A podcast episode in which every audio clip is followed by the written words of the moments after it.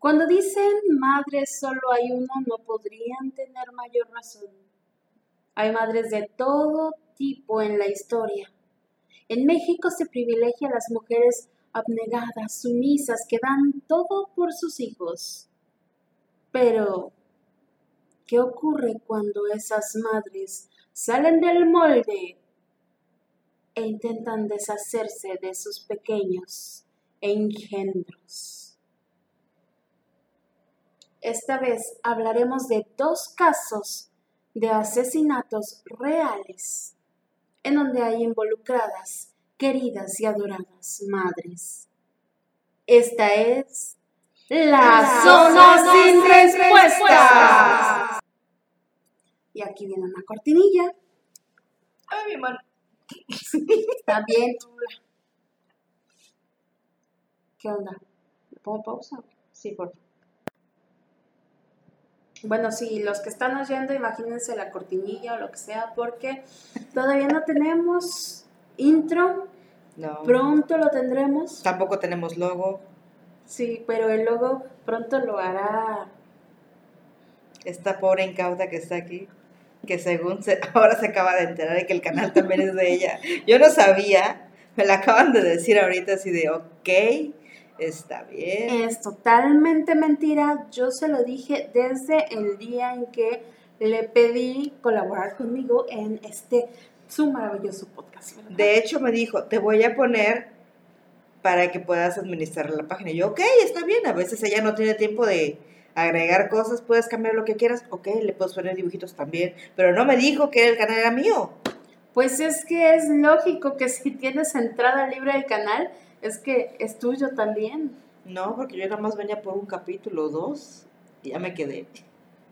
Pues sí, por eso es tuyo ya. Por Ah, eso bueno. te abrí todas las opciones y te puse admin también como yo. Ok, está bien, me quedo. Pues es que ya eres parte del canal, hija. Yeah. Y Ah, no, espérate, te voy a- ya tengo más de 30, ya no puedo hacer esto, según. No, man. La pululung. ¿Y eso sí. qué? Ah, sí, sí. No sé. El heavy metal. Pero bueno, volviendo a nuestro tema, porque siempre nos vamos, quién sabe para dónde. No sé de qué hablas. Nosotros siempre vamos al tema y tardamos una hora exactamente al tema. Exactamente, porque no tenemos ningún video con una hora y media. Este, No, solamente una hora veinte, una hora veinte. Ah, su madre. es que hay algunas cosas. Bueno, aquí mis. mm, mm, se apasiona, Miss Cherry. Déjenme decirles que cierta persona me dijo en algún momento que tenía que hablar. Y si se acuerdan en los primeros podcasts, yo decía, hola, soy Cherry. Sí, no, y bye. Y ahorita ya que hablo, la señora ya no le gusta que le quite A mí me Su gusta spotlight. que hable, a mí me encanta que hable porque no me gusta estar, o sea, para que somos dos y nada más estoy yo, be, be, be, be, be. porque no me pagas. Pe- eh, hija, aquí no te puedo pagar porque somos socias. Cuando empecemos a recibir, Rayos. ya podrás hacer algo. No hay contrato escrito. No, pero eres dueña del canal, entonces Rayos. somos copropietarias. Ya voy. A que yo vivo aquí, ¿verdad? Ok, gente. Ya en serio, bienvenidos. De una manera bastante hilarante entramos al mes del terror. ¡Yes! Ya casi es Halloween, ya Yes. casi comemos pan de muerto, ya casi es Navidad y se acaba el año. Calla. Pero quedémonos en que ya casi es Halloween y entonces en todos lados van a estar hablando de cosas macabronas. Aquí en este canal ya saben que nos encantan, hablamos de muchas cosas, pero también nos gustan mucho las historias de miedo, las historias Oyes. de terror, las historias que te estremecen un poquito y hay historias reales que realmente superan a la ficción por mucho. La Correcto. Correcto. De hecho, este, una de las primeras cosas que, que, que me encanta del canal es de que no nos quedamos nada más con eh, cosas como tipo leyendas o no. La verdad es que nos gusta estar investigando, nos, nos encanta estar leyendo tipo de cosas y sobre todo es de que, sinceramente, desde que nos conocemos nos han gustado siempre las historias de terror. Por lo tanto, conocemos bastante del tema. Y si no, pues al menos existe San Google y podemos seguir investigando. Pero la verdad es que la mayor parte de las historias las conocemos. Entonces, pues es una buena forma de traerlas aquí a YouTube para ustedes. Sí, entonces, para esta grandiosa mañana, porque recordemos que los podcasts salen todos los domingos a las 10 de la mañana. Yay. ¿Los grabamos a las 10 de la mañana? No, amigos. Excepto hace dos semanas, Mm. creo yo. Sí. No, la semana pasada. Para ellos es como una semana. La semana pasada la Ah, grabamos a las 10 de la mañana. no, esto no se graba temprano porque la verdad es que somos unas personas que dormimos hasta tarde. Yo duermo hasta tarde ya no. Es, Maldita. ella tiene que trabajar. Sí. Oh, oh, oh, yo soy la. Bueno, maldita necesidad de tener que comer algo. No morir de hambre, chance. Sí, yo soy la freelance pobre que está pegada como lapa a sus padres para no morir de hambre. Pregúntenle cuántos años tiene. No importa. No hay edad para ser bueno para nada. Bien. Sí. Correcto. Entonces, vamos a hablarles, como dijimos, de dos historias reales. El tema de hoy es madres que no quieren ser madres. Presente. Madres que Ah, no, espera, tú no odian a sus hijos. O madres que son un desmadre. Creo que no entra en ninguna, pero hay muchas. Y más ahorita que está el boom de todo se sabe en internet, todo se sabe en la vida. De hecho, antes no había tanto como ahora. Lo que pasa es que antes no había forma de que todo mundo lo pudiera Se saber. enterara, claro. Sí. Ahorita ya hasta la vecina jalóle el chamaco y ya la andan demandando con el DIF.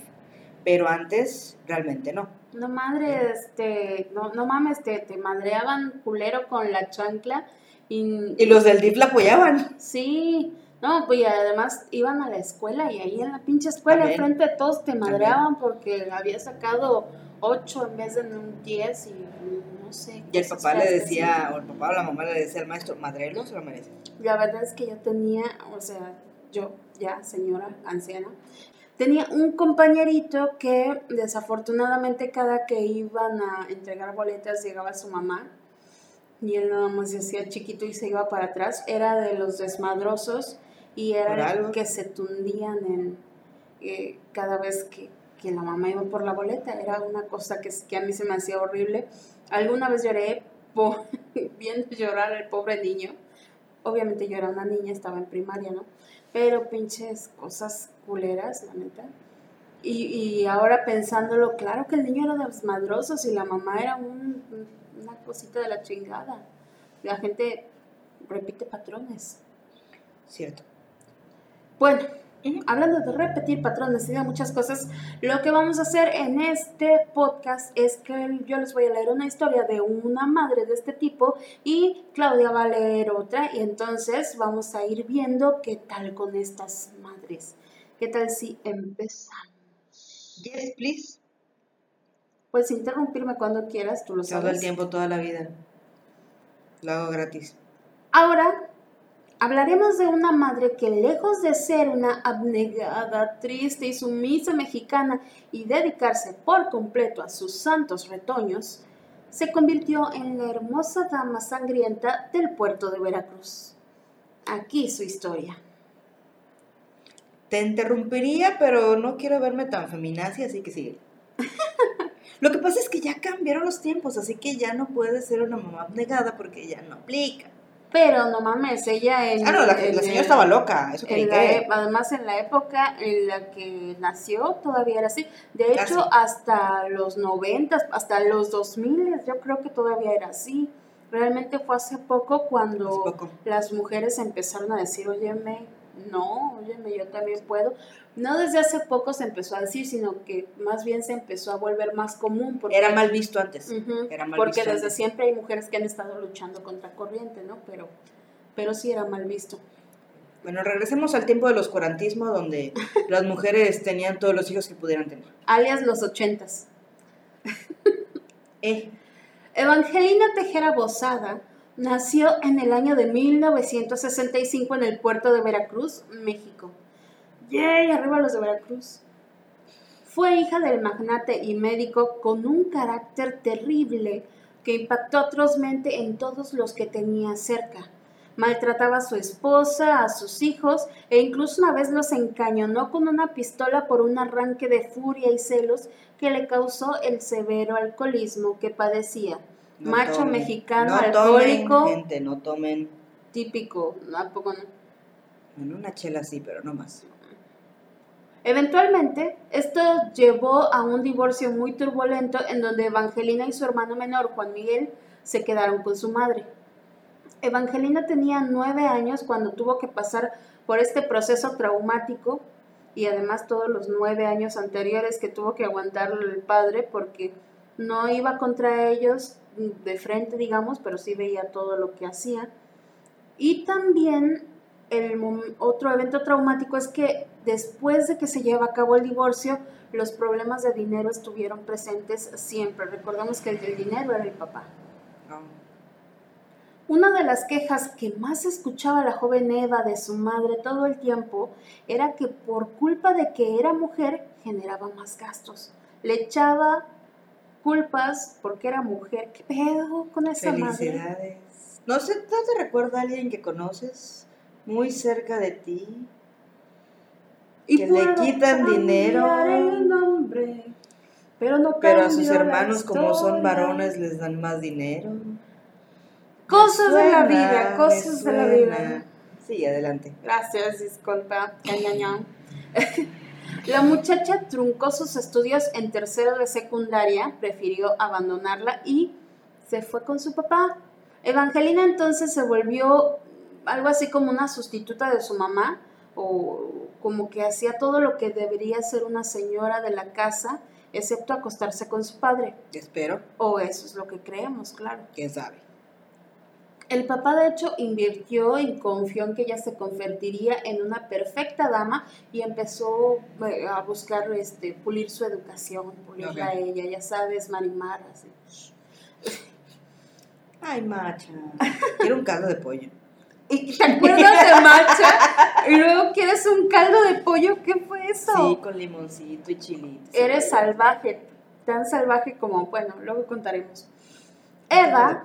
Evangelina, que había pasado por muchas penurias, se sintió muy feliz con esa vida. Jugaba al tenis, tocaba el piano, asistía a eventos sociales con su papi y se transformó en una hermosa mujer blanca, rubia y con unos enormes ojos verdes, ¿ves? Ahora bien, el carnaval de Veracruz es el acontecimiento. era. Era conocido en todos lados como el carnaval más alegre del mundo todavía. Y casi siempre hacía honor a su nombre y si no estabas feliz después del primer baño de alcohol, te ponías feliz. Ustedes tranquilos, Bueno, vengan y dejen dinero. ahora entiendo. Me recuerda el capítulo de South Park, donde todo el mundo ve un programa que según es la más la cosa más genial del mundo y era porque realmente todos los veían cuando estaban drogados. Ok. Creo que es más o menos lo mismo.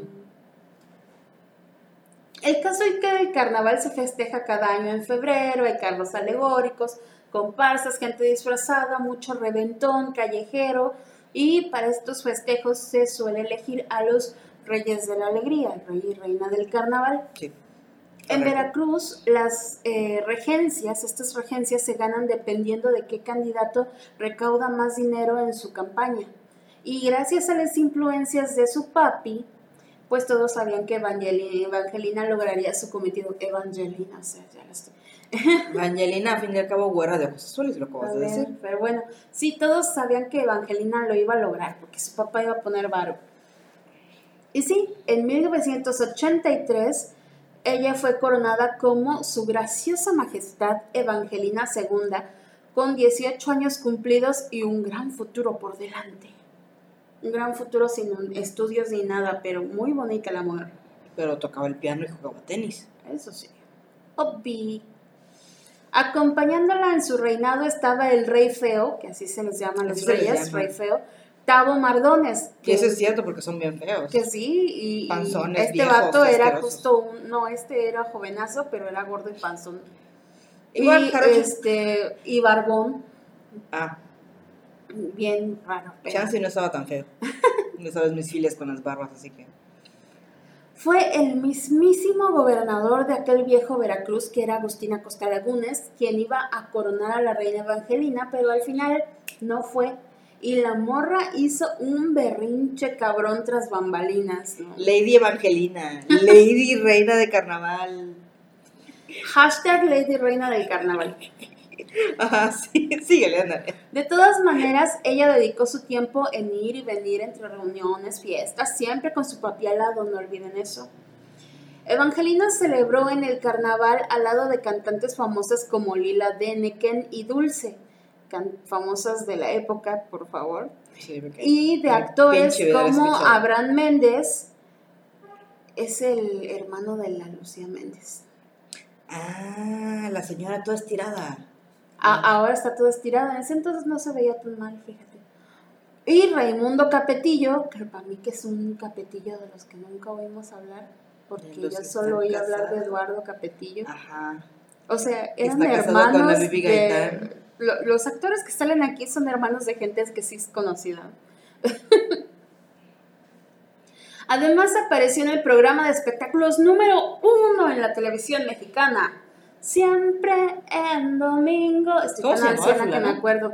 Raúl Velasco. Raúl Velasco. Claro, conducido por Raúl Velasco. Que tuvo problemas de pederastía o algo así de acoso sexual. No, yo creo que era acoso, ¿no? Y además ese hombre era así de que si no aflojas, hombre, mujer o quimera, no te pongo en mi programa y además te veto de todo. Ah, pero es tenía un entonces todos los productores cabrón. de Televisa en ese momento. así que- Y este, eh, no, esta no fue su única aparición en la televisión, la pasearon por muchos noticiarios, programas de espectáculos, ya sabes, la vida de una reina del carnaval.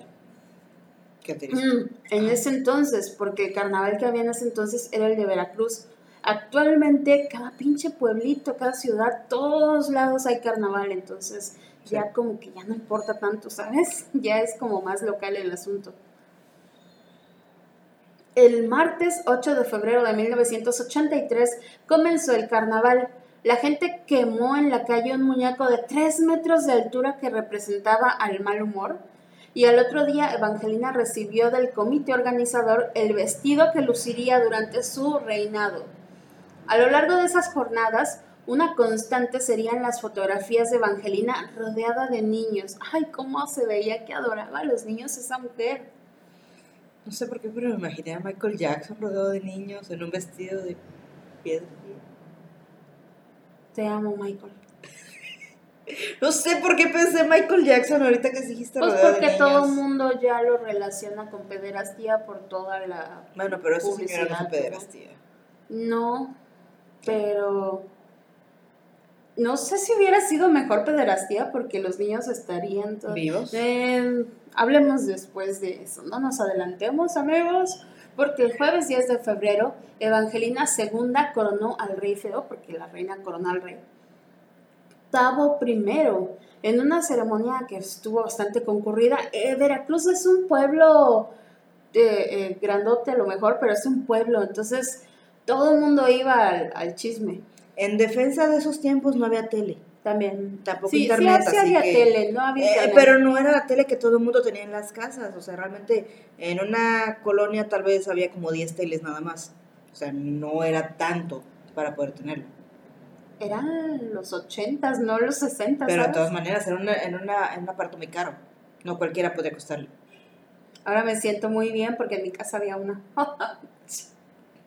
Ay, bueno, el caso es que el viernes 11 ya fue el primer desfile de carnaval y a las siete y media comienza este desfile, va Evangelina con todo su séquito, todos tomándole fotos y todos encantados con la reina. Sale del Teatro Reforma para los que conocen Veracruz y pues va por la calle, hay grupos folclóricos, comparsas, eh, la banda de la Marina que nunca falta y aproximadamente 50 mil personas que estaban desde la banqueta aplaudiéndole y todo. Antes se hacía así en los recorridos de carnaval, eran en el centro, ahora son en el bulevar. Menos mal. Y aún así no, es horrible. Menos mal que ahora son en el bulevar porque pinches este, atascos de tráfico. No venga, gente, no vengan, es horrible.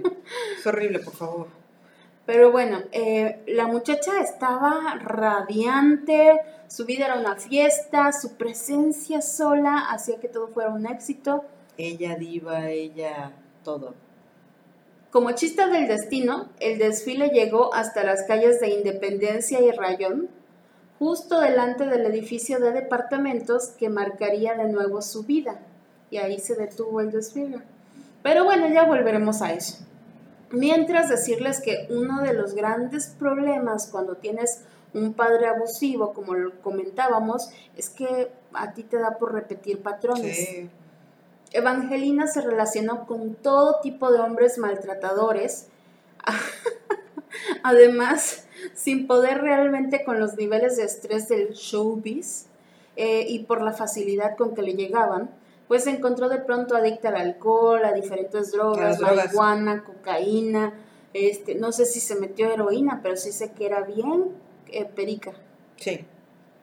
Pasaba las noches de fiesta en fiesta, en discotecas famosas. En ese entonces, se van a reír del nombre, pero el antro más famoso de Veracruz era Perro Salado. Me suena. Es que era súper famoso y... Ay, creo que algunas primas que son mucho mayores que yo iban a esa cosa. Y duró algo, ¿eh? Porque los centros aquí en Veracruz prenden y se apagan. Me acuerdo de Blue Ocean. Y, oh, todo el mundo quería ir a Blue Ocean cuando yo era chavita. Y luego, pum, ya. Cuando yo era chavita me refiero a la secundaria, no creo que estoy tan anciana. Me insisto, pregúntenle cuántos años tiene. Ay, no, gracias. Porque tendrían que preguntarle a ella. Pregúntenme a mí cuántos años tiene Cassandra. No, por favor, pregúntele cuántos años tiene ella. Ah, bueno, pasado su tiempo de gloria como reina del carnaval, pues Evangelina se alejó ¿no? de los reflectores y eventualmente se fue a vivir con un hombre de quien tuvo dos hijos, Jaime y Juan Miguel. El padre nunca los quiso reconocer y los abandonó. Uy, qué triste. Pero sigamos. La muchacha entonces se hizo amante de un médico casado claramente, que pues como su padre, ¿no? Y acabó dejándola. Por lo que Evangelina regresó con la cola entre las patas a pedir el apoyo de su familia, oigan, no sea, no tengo ya macho, no tengo dinero, no tengo estudios, tengo dos hijos, por favor, lo que sea su voluntad. No sé por qué me acordé del chavo del 8 que decía, es, Vuelve, el perro, arrepentido. Eso es porque nos machacaron el chavo del 8 tanto que recordamos un montón de cosas. Pero bueno, eh, la familia realmente nunca se negó y de hecho se encargaron de dar para la manutención de la chica y de sus hijos. Y la ex reina, por cierto, tenía una tendencia a mentir que rayaba en lo enfermo. Era mitómana, ¿no? Se reinventaba en historias fantásticas en donde ella era la protagonista y esa mitomanía sería uno de los rasgos más evidentes de su personalidad problemática, claro, junto con las adicciones, ¿no? Sí. De hecho, hasta donde yo sé, perdón que te interrumpa, hasta donde yo sé, a pesar de la, bueno, con el apoyo de su familia, de cuidar de ella y los chamacos, ella siguió con su vida galante su vida alcohólica y su vida de drogas. O sea, ya, para ella, y ella tenía la constante de que tenía dinero, este, y ya. Entonces, sus hijos estaban así como de, ah, chido que existes, pero me vales cacahuate, yo voy a seguir la fiesta. Sí, en efecto, a eso vamos. Perdón. No, adelante tú, di lo que quieras. y yo toso lo que quiera. Este, Evangelina se mudó al edificio de departamentos de la Lotería Nacional, arriba del local de Telas de México, en la esquina de las calles Rayón e Independencia, enfrente del Parque Zamora, donde seis años atrás había terminado su desfile inicial como reina de carnaval. Quien no sepa dónde está, está en el tranvía del recuerdo. Arregló su departamento el 501 para los que quieran ir a chismear. Porque de hecho sí aceptan, ¿eh? Hasta donde yo sé, si le das una mordida al... Sí, al vigilante. Al vigilante te dejan subir y he visto muchísimas exposiciones, expediciones, perdón, este... Urbanas. Urbanas, tanto urbanas y grupos de misterio, de mm. sobrenatural, de aquí de Veracruz, que se van en grupo y van a investigar. Eso sí lo sé. Sí, y de hecho, hace rato oímos una... Eh, eh, ¡Ay, tu cola! Bueno, pues allá sí se oyen, se graban estos sonidos extraños Ah, sí. de niños jugando y tal. Y todavía hay sangre, manchas de sangre, creo. Sí. Sí. Pero bueno, para dar vida a su hogar, compró y colocó dos enormes macetas de color cobre con su respectiva y bella plantita para darle, ya saben, un, un ambiente más cálido. Es hogareño. Dirían que la joven se corrigió al tener dos bocas que dependían de ella, pero la soledad no fue buena consejera y en ese lugar empezó a dar fiestas tremendas. Su adicción a la cocaína además pues le provocaba ser violenta, eh, se enojaba con sus hijos y para llevar la fiesta larga los encerraba en un cuarto mientras literalmente había orgías detrás de la puerta con un chingo de drogas. ¿No me pueden invitar a esas fiestas? No sé, hija, no sé con quién te tienes que llevar para que te inviten. Es que te tienes que llevar con puro niño pijo porque son los que hacen esas fiestas. Mira, extrañamente, mentira, no era extraño. Los asistentes a las fiestas No. eran gente bien, de alta sociedad jarocha, herederos de familias pudientes que también consumían mucho de todo, incluyendo esas adicciones chafas a medicamentos como el Valium y tal.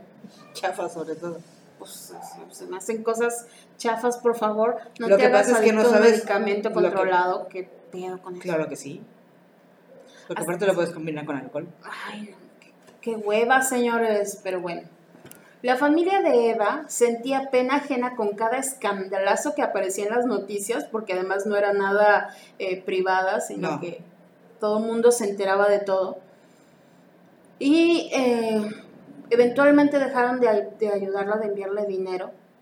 Sin apoyo, sin trabajo, Evangelina pedía prestado para obtener su droga.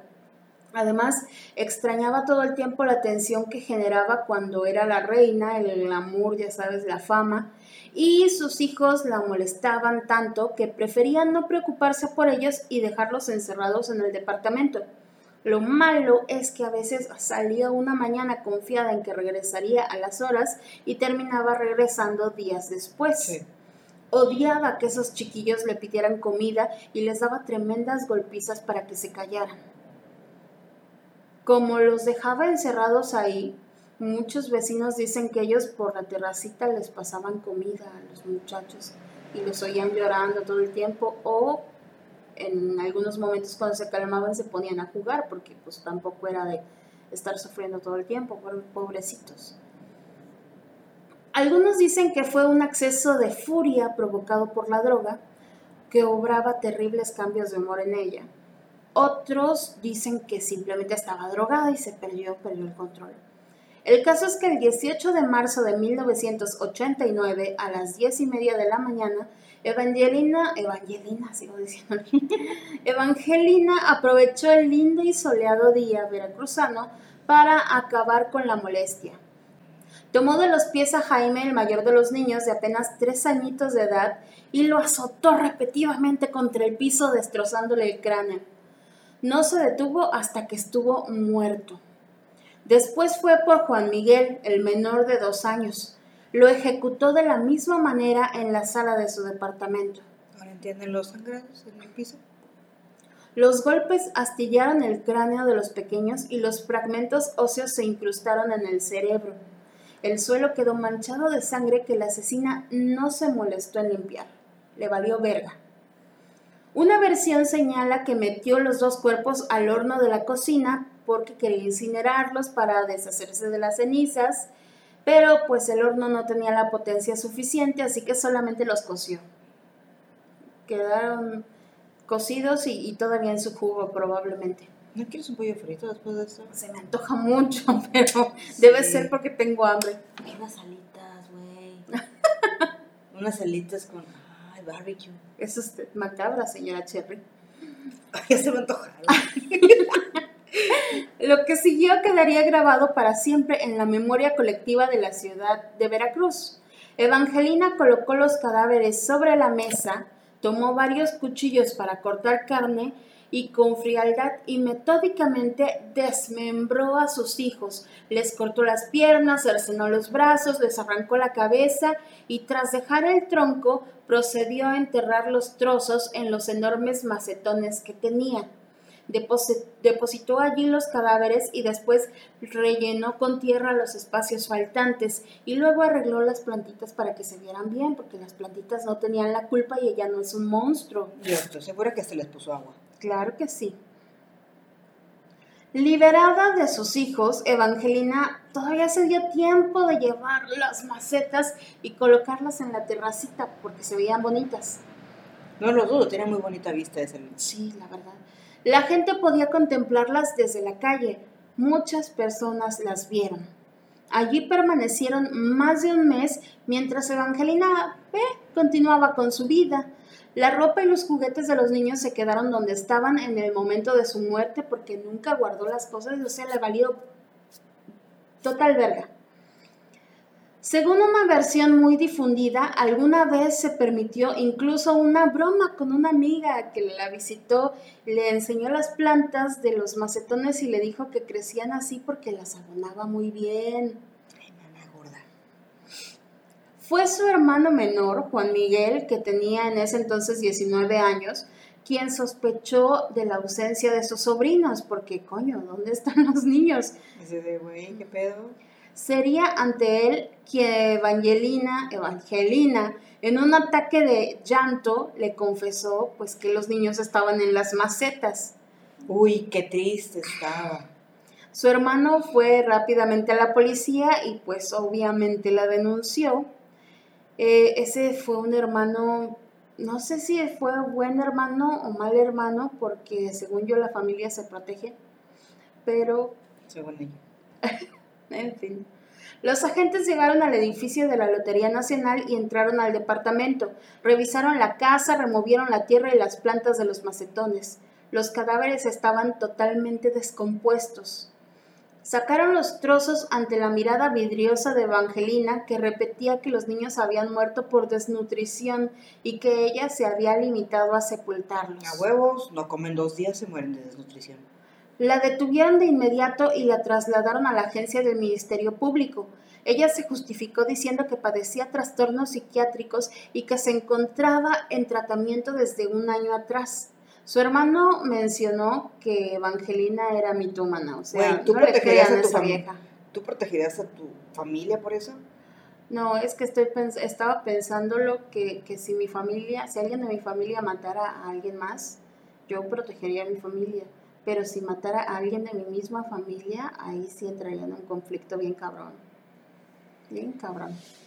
No confío en ella. Ay, no, confíen en mí. No Soy confíen bien en leal, ella. oigan.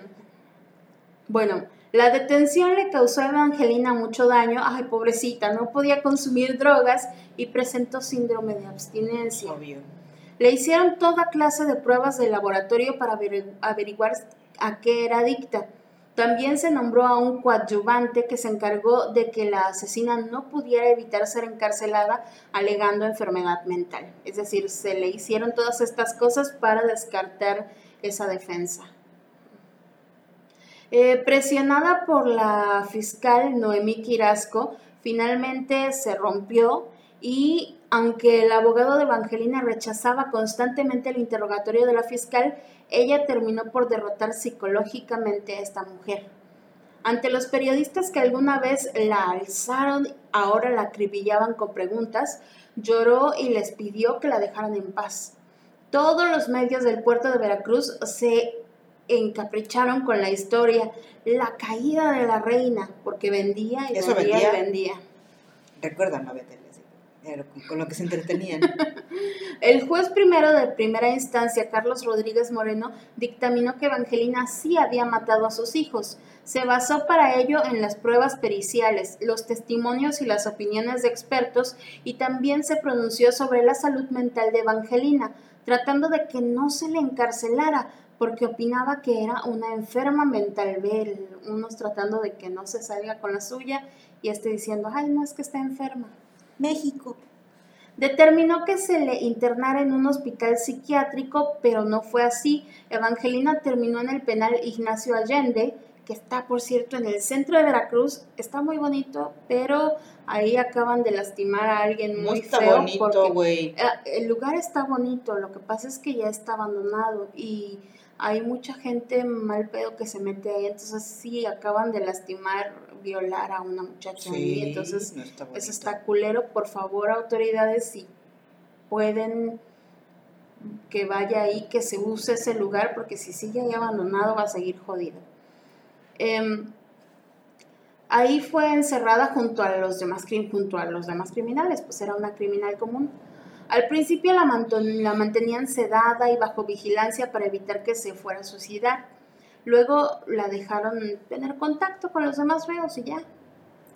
El miércoles 12 de abril de 1989, después de una semana de haber quedado abandonados en el servicio médico forense, los cadáveres despedazados de los niños fueron reclamados por los familiares. Se celebró una misa en la iglesia de Santa Rita de Casia a la que asistieron 500 personas y en la cual el sacerdote pidió a los asistentes no juzgar a Evangelina porque eso solo le correspondía a Dios. Tampoco a los pederastas, pero bueno. No, Detalles. yo creo que el padrecito era amigo del papa.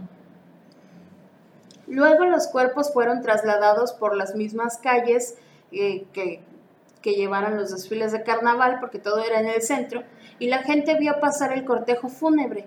Muchas mujeres lloraron y otras gritaban insultos e improperios contra la asesina. Un grupo de ellas esperó el cortejo con pancartas a la entrada del panteón municipal pidiendo un castigo ejemplar para esta mujer. Espera. ¿El panteón municipal es ahora donde está Reino Mágico? Yo creo que sí. Ok. O ese es el panteón particular. No, el particular es el de allá de los volcanes. Ah, no, entonces sí, sí es. Porque el general es el que está enfrente. Oye, entonces podemos ir a buscar la tumba de la, de la reina. Ah, no, todavía no está muerta, La señora está, perdida. viva. Ay, yo, yo estoy perdida. Pero miren, sigamos con la historia y llegaremos a eso. En el penal de Allende, decía de los niños, perdón, se me cuatrapeó. En el penal de Allende, Evangelina compartió celda con Virginia Juárez Fernández, quien el 3 de septiembre del 99 mató a machetazos a su esposo. Tenía compañeras afines, con gustos afines. Como la mata viejitas. Mira. El infierno carcelario la golpeó tanto. Hacinamiento, pésimas condiciones sanitarias, mala comida, un trato feo del personal, agresiones de otros presos, mal servicio médico y además el estigma de ser una filicida, de haber matado a sus hijos. Sufrió agresiones de parte de otras reas mientras afuera la sociedad porteña pedía literalmente su cabeza. Es que no mames, pobre de ella. Güey, ponte en su lugar. Pobrecita. El juez Samuel Baizabal Maldonado la sentenció a 20 años de prisión, la máxima pena en ese momento.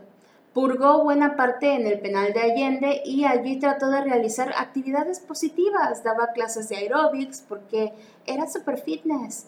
Y la nombraron reina del carnaval de los presos sí por cierto. segunda ocasión. Luego la reubicaron. En la cárcel de Perote ganó una mención honorífica en el certamen literario Cartas a la Sociedad. Su texto era una reflexión sobre la familia, hermandad, amistad y de la oportunidad que merecen aquellas personas que en un momento de la vida equivocaron el camino. Me equivoqué, maté a mis hijos. Ups. Un eufemismo total. Pero bueno. Luego fue trasladada otra vez de prisión, se fue de prisión en prisión, de Veracruz la llevaron a Perote, luego a la cárcel de Amatlán, después a Pacho Viejo y finalmente al penal de Puerto Ostión de Coatzacoalcos. En la cárcel siguió consumiendo drogas y además se convirtió en mujer de varios criminales. Eso sí es cierto también. Por los años 90 comenzó una relación amorosa con un hombre horrible, Óscar Sentíes Alfonsín, que le decían el Güero Valle, nacido en Cosamaloapan y encargado de traficar drogas dentro del reclusorio. Tras convertirse en su amante, Evangelina fue protegida por el peligroso reo. Eh, Alfonsín era narcotraficante y sicario, además de pertenecer a un grupo delictivo muy célebre en México, los llamados Zetas, los de la última letra, y fue el responsable de varios motines frustrados en la cárcel. Otra vez Evangelina era la reina, otra vez el círculo en el que se movía la respetaba, esta vez en la cárcel y esta vez la reina de los narcos, pero bueno. En mayo del 2006, Sentíes, se, Alfonsín se acercó a un funcionario del gobierno del estado, aprovechando su presencia en la prisión con motivo de un nombramiento. Eh, le solicitó la preliberación de Evangelina. El funcionario no podía negarse a la petición de un Z. Así de, cooptados estábamos en el estado durante esas épocas. ¿El oscurantismo de Duarte o de Fidel? Mm, de todas esas épocas y un poco antes. Eh, pues sí, un mes después, el entonces director de Prevención y Readaptación Social, Seferino Tejeda, firmó la preliberación de la reina del carnaval. Evangelina no abandonó a su hombre, siguió viviendo con él dentro de la cárcel ya en calidad de mujer libre. Dos meses después, Sentíes Alfonsín murió a manos de otro preso que le dio 20 puñaladas, se murió sin querer, se le resbaló varias veces. Se cayó encima de las... Sí. Esta vez Evangelina salió, abandonó el penal y se marchó de Coatzacoalcos. Acudió a firmar el libro de preliberados al penal de Pacho Viejo en Jalapa durante mucho tiempo. Después se perdió. Los rumores afirmaban que se había convertido en la pareja de otro integrante de los Zetas. Pese al tiempo transcurrido desde los asesinatos, la historia de Evangelina caló hondo en el imaginario popular. Periodistas y escritores hablaron de su caso.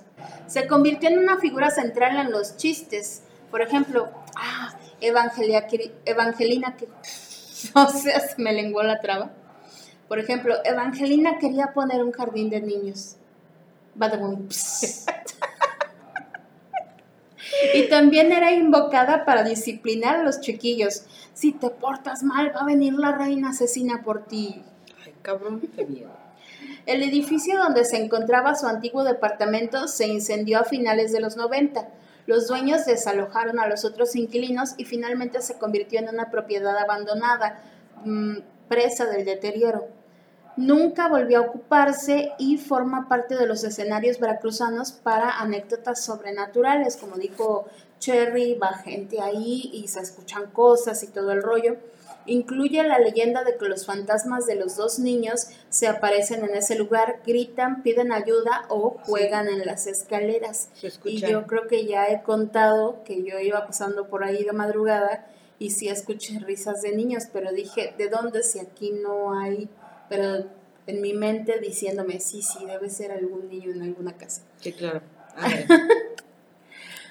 Esa es la historia, amiga, de la reina asesina de pues, Veracruz. Es muy conocida aquí en Veracruz, o sea, híjole, creo que es como como por ejemplo cuando dices, este, vas a Veracruz y no comes un bolobán, es como si no fuiste a Veracruz, lo mismo, o sea, es algo que todos conocemos, es algo que casi como que Biblia de aquí de Veracruz que tienes que saber. Eso y el Reino Mágico.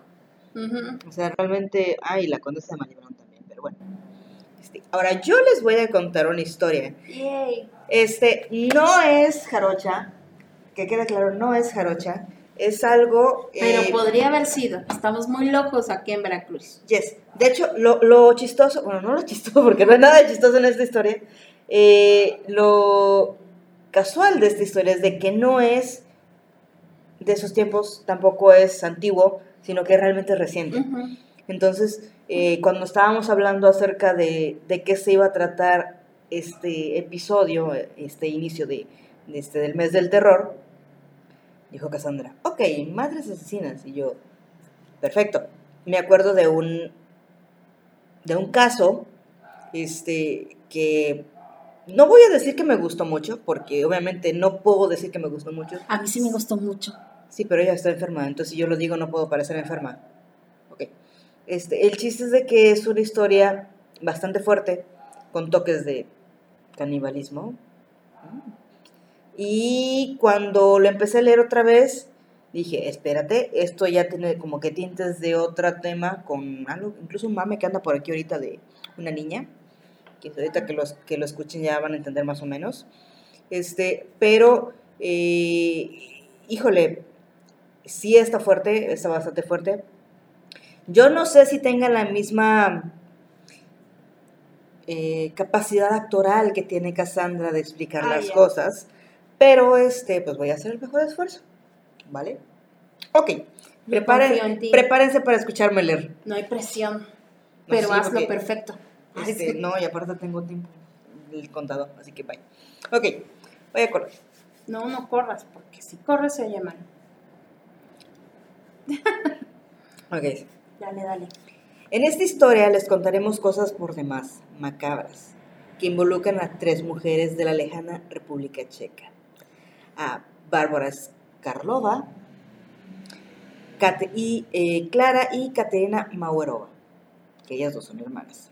Me volteé a ver porque Sí, es que ella me dijo cómo se, apellidos. es que ella me dijo cómo se, se decían y por eso le preguntaba. Hazme sensei. Dice, una historia que tiene una niña que no es una niña y una madre que sí es una madre, pero que también es una de las peores caníbales del mundo.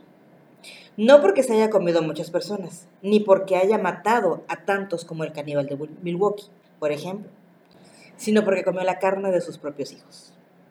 Tan, tan. Wow, ¿a qué, a qué? Si estás comiendo la carne de tus hijos y tus hijos salieron de ti, ¿te estás probando tú? No sé, pero yo creo que ya los bañaste, ¿no? ¿De qué son las costillas? No sé, se me antoja todo ya. Sigue, por favor. Déjenme contar la historia de las torturadoras de Curín. Así se les llama, así se llama el caso, de hecho. Hay dos personas en esta historia, pero empecemos por contarles un poco de Clara Mauerova, que nació en el año 75, 1975, en la mismísima República Checa, conocida anteriormente como Checoslovaquia. Checoslovaquia. Checoslovaquia. Checoslovaca. Este país es un lugar bastante tranquilo, más en la pequeña Curín, que apenas contaba con unos 9.000 habitantes. Uno de esos lugares que parecen grandes, pero en realidad son un huevito, así como Veracruz, pero como con 9.000 personas. Pero en ese huevito todos se conocían y eran amigos. En este huevito resulta que te acostaste con el primo del vecino, del amigo, de tal. Sí, luego ves a tu ex o tus, o tus ex en cualquier lado del Veracruz y tienes que escoger. Sí. Creepy. Yes. Sigue, por favor. Ok. Pues aquí, en esta pequeña locación, es donde encontramos a las hermanas Clara y Caterina. Ambas crecieron rodeadas de una férrea creencia católica, como muchos ahorita, y se volvieron bastante fanáticas al respecto. Claro, no tenían realmente otro, otro ejemplo este, al que seguir, por lo que Clara, eh, siendo niña, se convenció de que ella era una mujer elegida, ungida y enviada a la tierra Uy. por el mismísimo Jebús. Jesús realmente bajó y le dijo, tú hija mía, ora, eres la buena. Órale, mata. Para realizar una misión de suma importancia que pronto le sería relevada. Era como que la Juana de Arco de esas madres, ¿no? Su hermanita Caterina no se salvó del asunto. Ella también se convirtió en una fanática religiosa que rezaba vehementemente, vehementemente, porque se le revelara, también su misión en este mundo. Lo esperaban con tantas ganas que desde pequeñas se ve que practica- prácticamente padecían de una especie de engaño ilusorio ad infinitum. Sorry, también me lo dijo. Es decir, una patología mental. Desafortunadamente la edad ya no ayudó a las hermanas, pero no nos adelantemos. Aguanta. Conforme Clara se hacía más grande, su vida comenzó a componerse. Vaya. Digamos que como que hizo, como que se encuadró y dijo, ok, voy a hacer las cosas.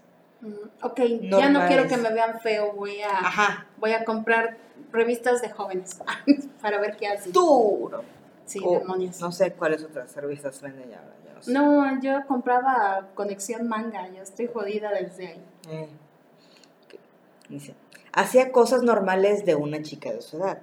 Iba a la escuela, tenía amigos, etc. Pero el, el fanatismo y la ansiedad por creer en algo más allá de ella misma la perseguía, incluso estudiando la, en la universidad la carrera de pedagogía. Ah, Mira, casualmente, Daba clases, pero era pedagogía, o sea que daba clases a los niños. ¡Qué interesante! eh, no entremos en detalle porque ahí está el de maestro y pedagogo, no es lo mismo. Pero luego entramos en esos detalles. Sí, un- uno, la reina rodeada de niños en el carnaval y está rodeada de niños en... Oh my Y luego God. dice que los que no queremos tener hijos somos peores, imagínense. En cuanto tuvo la edad suficiente, nuestra futura criminal dejaría su casa para irse a vivir con un hombre que era mucho mayor que ella. Uy, qué rico. Mm, Y con el que mantenía relaciones sexuales tremendamente ardientes y duraderas. ok, entonces quiero que me pase a mí. Y yo- En ese momento yo pensé, Negan, tiene 52. Uy, sí, Yo dije, está bien, es mucho mayor que yo, pero... pues, está bien, me ha... Pues mira, Está bien. Es decir, el sexo estaba buenísimo con el abuelo ese. Por lo que eventualmente terminaron casándose. Lo cual está bien. Por peores cosas el sexo satisfactorio se casan las personas. sí, mucha gente se casa sin tener sexo satisfactorio y eso No, es peor. Eventualmente la pareja tuvo a dos lindos muchachitos. Ondrej y Jakub. ¿Correcto? Sí, yo lo hubiera pronunciado así. Tengan en cuenta de que no soy checa ni hablo checo, aquí solo me invento las cosas. Y yo soy jaroche. Pudo haber sido justamente el estrés de manejar una familia lo que hizo que la joven Clara Mauerova cayera en una racha de depresión y violencia. Había tenido una vida normal hasta que empezó a maltratar a su esposo. Pobrecito Mm. esposo. Sobre todo si es Negan. Sí. Pobrecito. Si fuera Negan hubiera agarrado a... Si hubiera sido al revés. Sí. A Lucille. Por lo que el hombre terminaría cansándose y alejándose sin mirar atrás. La abandonaron. La verdad es que con esa fina cortina de normalidad se quedaba puertas afuera. Hacia adentro el hombre tuvo que soportar una personalidad dividida, cambios de humor al límite y mucha violencia. Aunque afortunadamente él era el único que recibía todo ese humor extraño de su esposa, y no los niños. Como que andaba depre la señora. o- era hoy era el señor. bi- Polar. Bipolar. Iba a decir bisexual, qué pedo. ¿Eh? Sorry. ¿Eh? Aún no se sabe detalladamente. Ah. Iniciaron un divorcio bastante pesado. Al final ella se quedó con la custodia de los niños, lo cual no era extraño, puesto que desde unos años atrás la gente pensaba que los niños necesitaban más a la mamá, cosa que puede ser, pero no somos expertas en niños, así que Sí, la, verdad es que aquí en México también, así como no muchos años atrás, pon tú hace 20 años, cuando tú hacías la cosa del divorcio y peleabas por la custodia, normalmente se la daban a la madre. sí, ahorita ya no, ahorita ya pueden pelear jóvenes, si quieren. No es obligatorio, ¿eh? yo sé que no quieren, yo, yo les digo ya. Ahí les paso el dato. Pero sigamos con la historia. Ahora, no empiecen a odiar a Clara aún. Ella les dio una buena vida a sus hijos. Crecían en un buen ambiente, con amiguitos, iban a la escuela de buen nivel. Digamos que todos llevaban una vida normal de nuevo. Pero siempre hay un pero.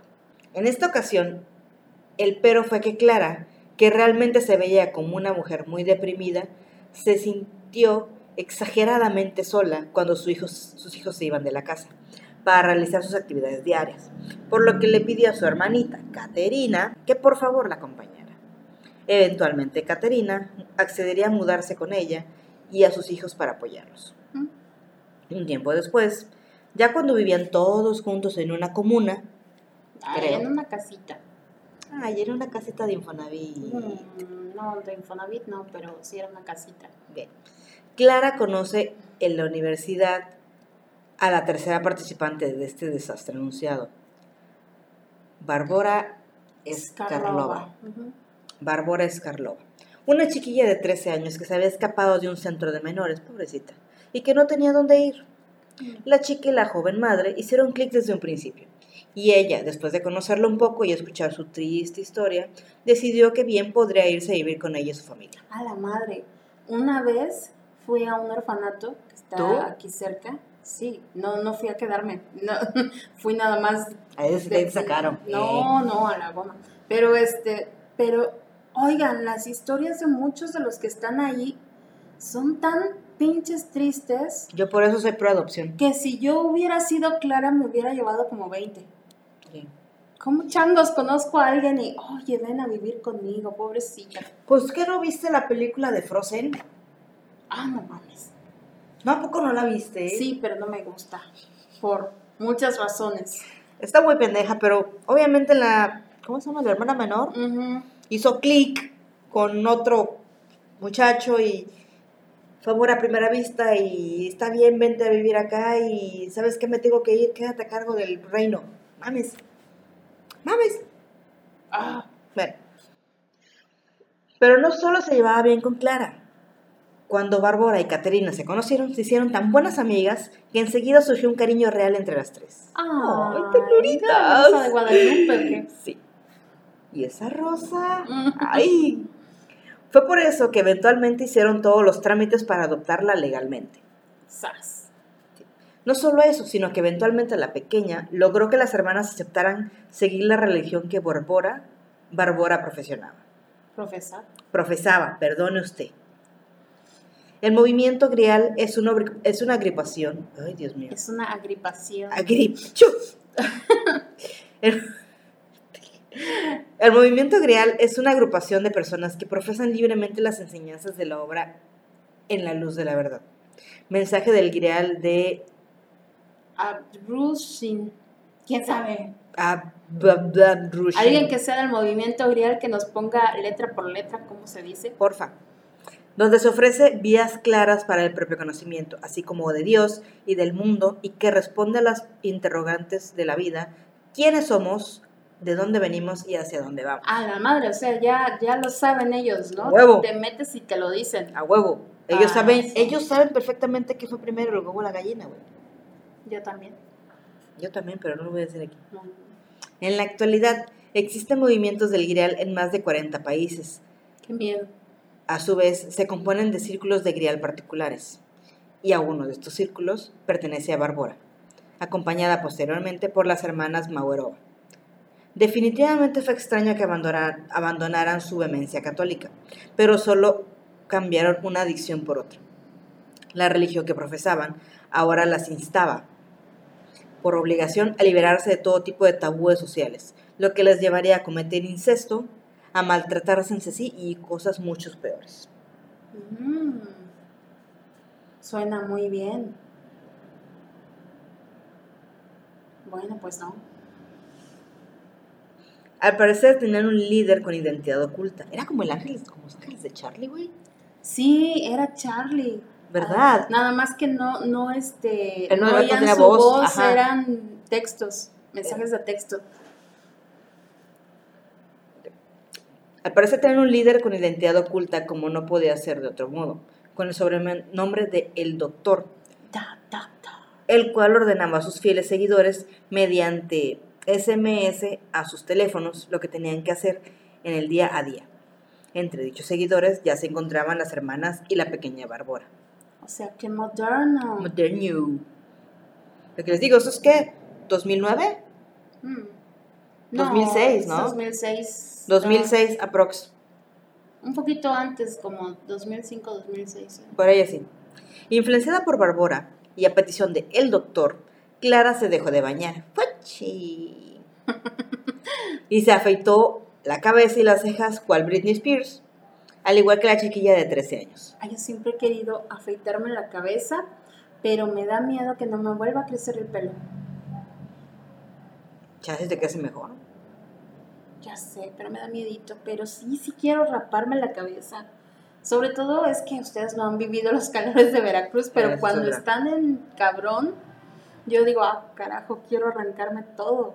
Pelo, este, piel, en fin.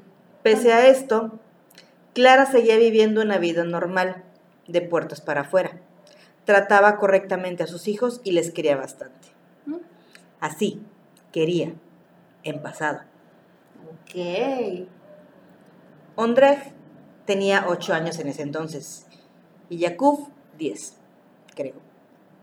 Creo- Cuando Bárbara escuchó cómo los hermanos así decían pestes de su madre, su tía y de ella misma, por lo que decidió contarles en secreto a sus amigas. La madre confrontó a los muchachitos, que de inmediato negaron todo. Obvio, dude. pero eso iniciaría el sufrimiento de la pequeña Bar. Los niños la maltrataban en cuanto podían, se volvieron rebeldes y empezaron a hacer travesuras por todos lados, cayendo poco a poco de la gracia de su madre y su tía, quienes veían cómo los niños lindos que conocían desaparecían en esa vorágine de imprudencia, desobediencia y maldad. Oye, se volvieron culeros los niños. Yes, yes, los checos también, fuertes. Uno de los peores momentos fue cuando Bárbara, Barbora hizo que Clara se diera cuenta de que los ojos de los niños ya no eran como los suyos, sino como los del papá, el hombre que la había abandonado. Ah, también, bueno, Bárbara supongo que dijo eso porque ya estaba chocada, pero se pasó. Sí. Bárbara realmente llegó a los límites insospechados para soportar el maltrato de los niños, pero cansada de eso y con el apoyo de una religión que le exigía ponerse antes a ella misma y castigar al malvado, le propuso a Clara construir una enorme jaula de hierro en el sótano para mantener a raya a los niños. Claro, ¿cómo no? Los chamacos están haciendo muchas travesuras y hacen bullying. Vamos a encerrarlos en una jaula de sótano. A huevo. What the fuck? What the fuck? Tal cual, lo que dijo fue, de este modo ya no nos molestarán y podremos continuar con nuestras misiones en la Tierra. Uh, le dio donde le gusta. Uy. En, en eso de que es la elegida. Ah, esto trajo del agujero profundo de la infancia esa creencia de que había sobrevivido en el alma de Clara y aceptó. Claro, mis hijos en una jaula en el sótano. ¡Uy! ¿Eso es un aborto tardío, güey? A la madre, mamá. Los niños entraron a la jaula en 2006 y salieron hasta que un año hubo pasado. Verga. Pero si se crecieron, les pero si se creyeron la historia hasta aquí, déjenme aclararles algo, Barbora no era lo que parecía. Ok, no me voy a sentir tan emocionada porque ya había leído la historia de Bárbara cuando sacaron la película esta de la huérfana. ¿Qué hice? Oh, Todavía no pues, cae. Bueno. Uy. Resulta que Bárbara Skarlova empezó a sentir tantos celos de cómo trataba Clara a sus hijos que decidió que se desharía de ellos. Muchos creen que además estaba enamorada de la misma Clara, por lo que sentir que ponía más atención a los niños que en ella misma la hacía sentir rabiosa. Oye, como Shakira. Hay una foto, así los que nos están oyendo pueden buscar las fotos en Google, están ahí enseguida. Hay una foto donde está Clara abrazando a, supongo, Barbora. Ajá están en un viaje, eh, hay un bote, y los niños están por allá, de aquel lado, ¿no? Como que la que abraza es a la, a la niña. Está cabrón.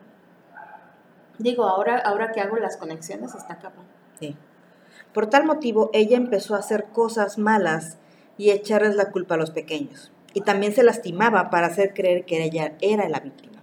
¡Qué cabrón! Y poco a poco irle lavando el cerebro a las hermanas hasta que hicieran exactamente lo que ella quería y se deshicieran de los pequeños estorbos. Y lo logró la cabrona. ¿Sabes qué? Yo siempre he pensado eso, así, bueno, siempre no, pero cuando era más chica pensaba, debería de darme un chingadazo para sacarme un moretón y culpar a mis hermanos. Mi problema que siempre me detuvo es que soy bien miedosa y no aguanto el dolor, entonces nunca haría eso, pero de que lo he pensado. ¿Cómo se está enferma? Estoy enferma. Todos lo hemos pensado. Igual que cuando estamos en clase y vemos el ventilador y esperamos y pensamos, ¿qué pasaría si se cae? Pues nada, descalabra un chamaco probablemente y haga cortes, pero no creo que los mate. Tú muy mal, uno se imagina todo tipo de escenarios. Pero ya, sigue, sigue. ¿Qué pasó con Barbora? ¿Quieres saber algo peor? Barbora no era una adolescente de 13 años. Era una mujer de 32. ¿Qué de 13 a 32? What? Ella parecía de hipopituitarismo. Hipopituitarismo. Hipopituitarismo. Hipopituitarismo. Hipopipu. Padecía de pipipupu. Hipopituitarismo, hipopituitarismo, hipopituitarismo, hipopituitarismo. Eso ya, ya, por favor. Ella padecía de hipopituitarismo. Ah, huevo. No, señor de los esquites. Pero Pero- tráiganos un par. ¿Qué hago? ¿Le sigo? Tiene que pasar, se tardará mucho. Apenas viene acercándose, caramba, yo creí que ya, ya se está yendo. ok, ya puedes continuar, ya casi no se oye. Ella padecía de hipo... Eso. Una condición donde disminuyen mucho las hormonas secretadas por la glándula hipófisis. Mm, Además. Bárbara tenía un déficit de somatotropina, la hormona de crecimiento, lo que le daba esa apariencia de niña pequeña. No había una cosa como, como un hongo o algo que era hormona de crecimiento y impedía este la- el, el envejecimiento y no sé. De esas medicinas chafas que venden en México y anuncian en la tele. I don't know. Bueno, X. Además, Bárbara mostraba rasgos psicopáticos violentos y esquizofrenia, a la vez, a la vez que trastorno de identidad disociativo, también conocido como desorden de personalidad múltiple. O sea, tenía de todo. un Yes. poco. Y, como muchos psicópatas, un enorme poder de persuasión. Claro, vamos a hacer una jaula y encerrar a tus hijos. Yes. Mecha. Pasó de hogar en hogar contando que era huérfana y que la maltrataban. La misma historia con la que se abrió camino a la casa de los Maueroba.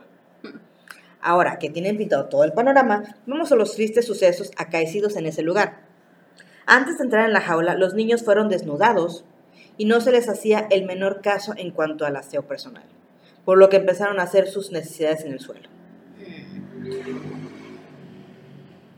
Bárbara y las demás recibían instrucciones del doctor para que se quemara a los niños con cigarros, que les aplicaran descargas eléctricas a través del hierro de la jaula. Las instó a que debían darles azotes y sumergirles la cabeza en cubos de agua. Además, los bañaban aventándoles agua que a veces estaba helada y a veces estaba hirviendo. Suena como a mi casa porque siempre se le descompone y sale el agua como se le pega la gana. Sí, sobre todo el agua a mediodía de Veracruz. A la madre. Para pelar pollos. Yes. En las noches, la temperatura caía en picada y los niños tenían que soportar dormir en la jaula, en la jaula, sin mantas, sin ropa y sobre sus pipis y popos. Si alguno se quejaba por ello, inmediatamente las carceleras les propinaban golpes terribles a través de los barrotes. ¿Sabes qué hubiera hecho? ¿Qué? Me hubiera miado encima. Es que la pipí sale calientita. Chance. Un día, a la alegre Bárbara se le ocurrió una idea espectacular y se la contó a su gran amiga Clara, que aceptó de inmediato. Los niños estaban muy flacos y debían engordar, por lo que les daban comida en exceso, y cuando uno de ellos ganó suficiente peso, en este caso Ondrej, su tormento fue indescriptible. Chale. Me acordé de. ¿Cómo se llama? Donde la bruja les da de comer. Este, Hansel y Gretel. Hansel y Gretel. Referencia. A lo mejor de ahí se pensó, ay, vamos a darle de comer en la jaula. Yes. Clara, Clara Mauerova, la madre de Ondrej, que salió de su propio cuerpo y fue creado en su interior, le solicitó a su hijo que sacara la pierna por los barrotes. Las otras dos lo sujetaron mientras que la abnegada madre comenzó a cortar pedazos de carne de la pierna de su hijo de 8 años. ¿Se escucha mejor? Pero vivo. Sí. Gritando en shock y todo. Verga. Mientras ambos niños gritaban desgarradoramente, uno de dolor y el otro de shock y de impotencia, las mujeres devoraron la carne ahí mismo mientras se morían de risa con sus reacciones. O sea, ni la, ni la cocinaron ni nada. No, así cruda. Que no ves que la carne cruda es rejuvenecedora. Puede ser porque hay gente que la pide en su jugo, así, sin. Ah. mm. Clara volvería a hacerlo. Cuando lo consideró, arrancó pedazos de carne del brazo de su hijo Jacob. Y la escena se repitió muchas veces más. Al término, al menos una vez al mes, comían pedazos de carne especiales, al menos una. ¿Qué? Al menos una vez al mes. ¿Qué? O sea, ¿cuánto tiempo, cuántos meses estuvieron? Casi un año. Sí, O sea, sí. como más de 12 veces. Y eso que no describiste cómo estaban cuando los encontraron. Ahorita, ahorita que lleguemos eso. El sótano estaba claramente aislado de ruido, lo que permitía que de a puertas para afuera nada se escuchara o nada ocurriera. La gente caminaba por el vecindario, sacaba a pasear sus perros y los niños jugaban justo enfrente de la casa de la familia Maguerova. O sea, ¿cómo chingados no van a oír los gritos de los chamacos? ¿Qué pedo? No sé, tal vez le pusieron cartones de huevo alrededor. Ah, no, se, se maman, ¿no? En la tarde del 7 de mayo de 2007, un vecino había ido a comprar una de esas cámaras de seguridad con la que colocas la cámara en la habitación de la cuna y el receptor o pantalla la puedes llevar contigo para tener vigilado a tu bebé todo el tiempo. Un gran invento, de hecho. Excepto que por esa misma tarde las señales se mezclaron y por casualidad muy extraña, este hombre interceptó la señal de una cámara que mostraba a un niño desnudo en una jaula. No solo eso, también pudo ver cómo su propia madre, a la que reconoció como su vecina, maltrataba terriblemente al chico. Enseguida, el hombre entregó la evidencia a la policía. O sea, es como que prendes la tele y capta una cosa rara y ves a tu vecino. Decir, "Mm, esto no es porno. malte- ¿Qué pedo? Eso no pasa. Esto no es porno. Eso es mi vecina, como demasiada, demasiada coincidencia. Pero ¿qué pasó? Se preguntaron. ¿Por qué de pronto y mágicamente el vecino pudo ver la crueldad de al lado? Pues la cosa es sencilla. Bárbara, que se la pasaba teniendo ideas, no tenía nada que hacer señora, ¿verdad? ¿Qué señora? Es, era una niña que estaba ahí en una secta extraña con ¿Qué? dos mujeres que la mantenían. Eh, tuvo una idea. Compró una cámara de vigilancia igual a la del hombre de al lado para observar a los niños en todo momento. Cuando la policía irrumpió en ese mal llamado hogar, encontraron manchas de sangre e inmundicia en el suelo. Uno de los niños estaba desmayado, mientras que el otro... Espera, lo- espera, espera. Por eso se mezclaron las señales, porque era el mismo aparato de Sí. video. Y como estaban cerca, se mezcló la transmisión. Está demasiado, es que te lo juro, si estuviera escrito en un libro sería, estaría mal, dirías, eso no pasa. Pero sí pasa. Bueno, está muy como metido a fuerza en la historia. pero- Pero esto sí es real, es un caso real, de hecho. Sí, sí, sí, por eso digo, está bien raro. Continúa. Mm, ¿Dónde me quedé? Ajá. Eh, cuando la policía irrumpió en ese mal llamado hogar, encontraron manchas de sangre e inmundicia en el suelo. Uno de los niños estaba desmayado, mientras que al otro lo encontraron hecho bolita en estado total de shock.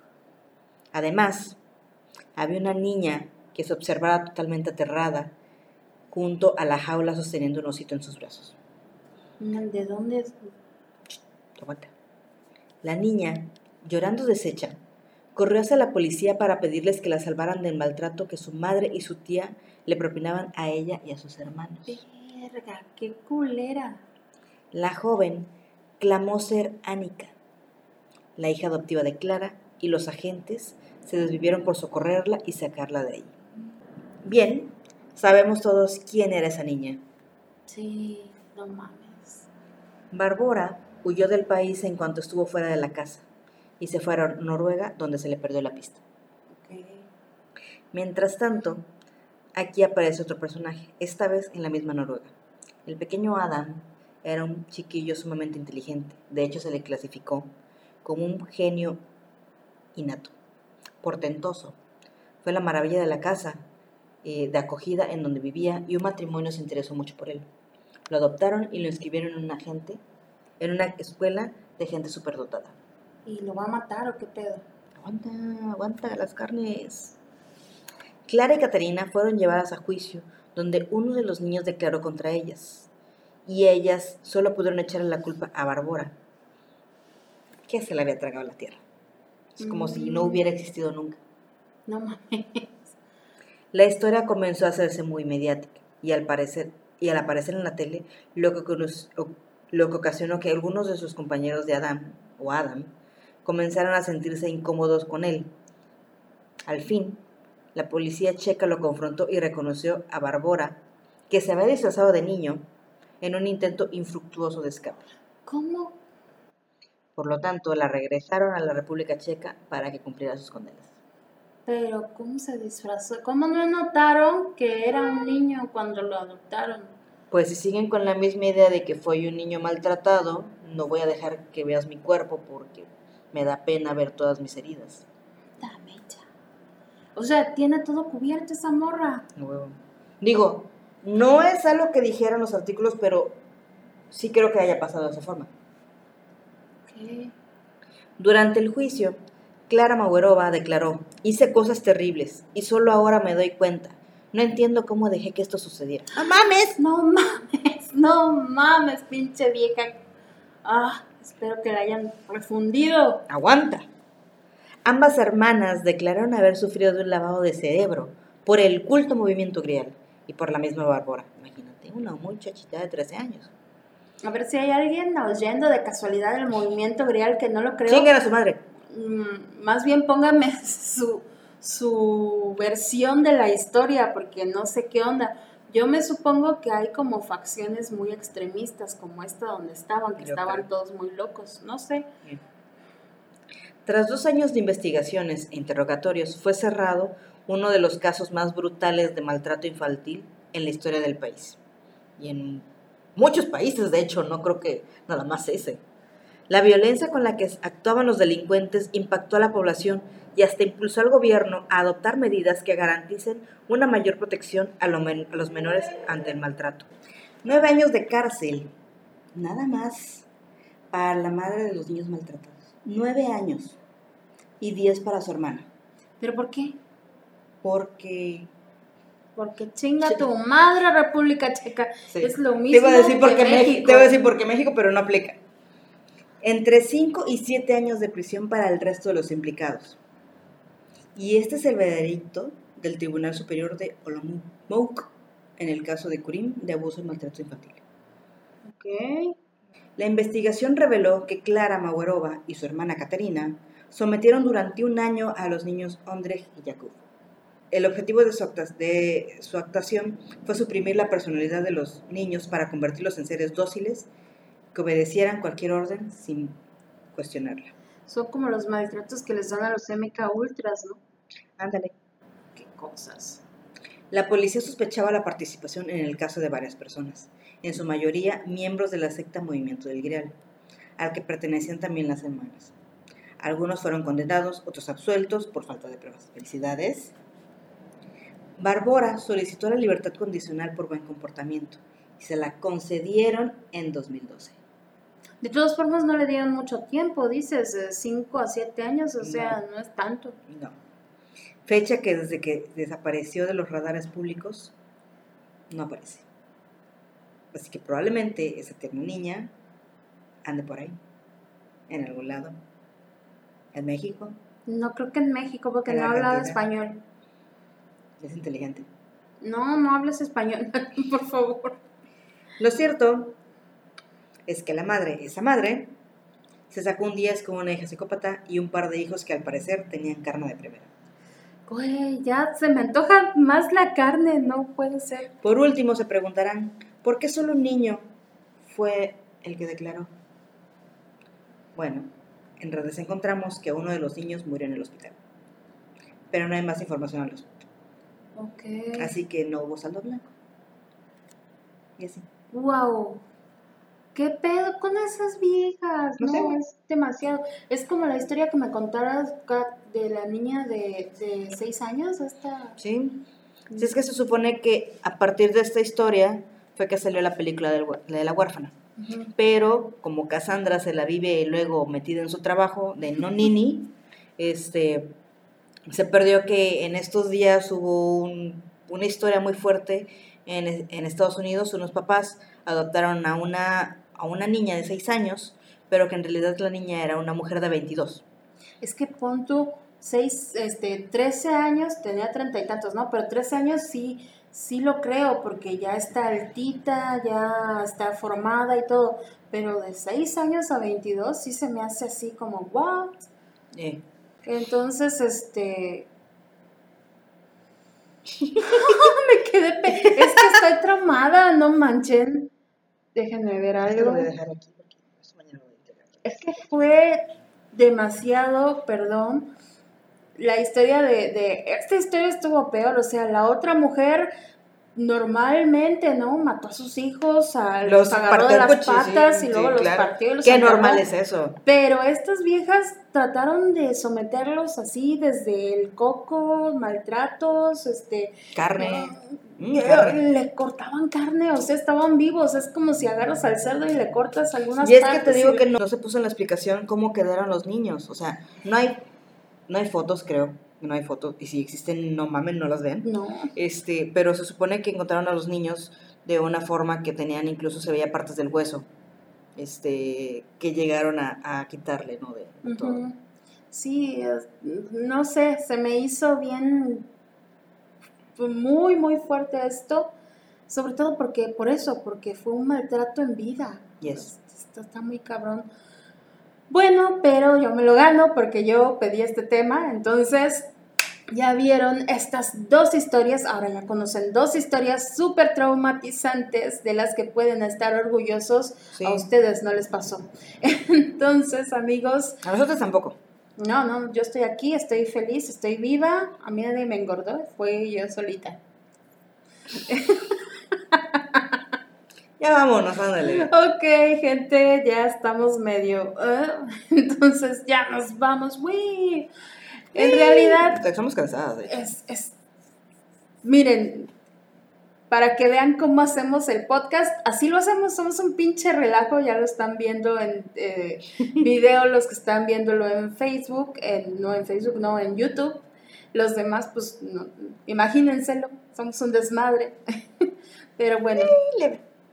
Esta es eh, la idea que tenemos para el mes del terror. Vamos a ir narrando diversas cosas. Estas fueron crímenes reales, luego van a venir cosas sobrenaturales y tal para ir como variándoles un poco.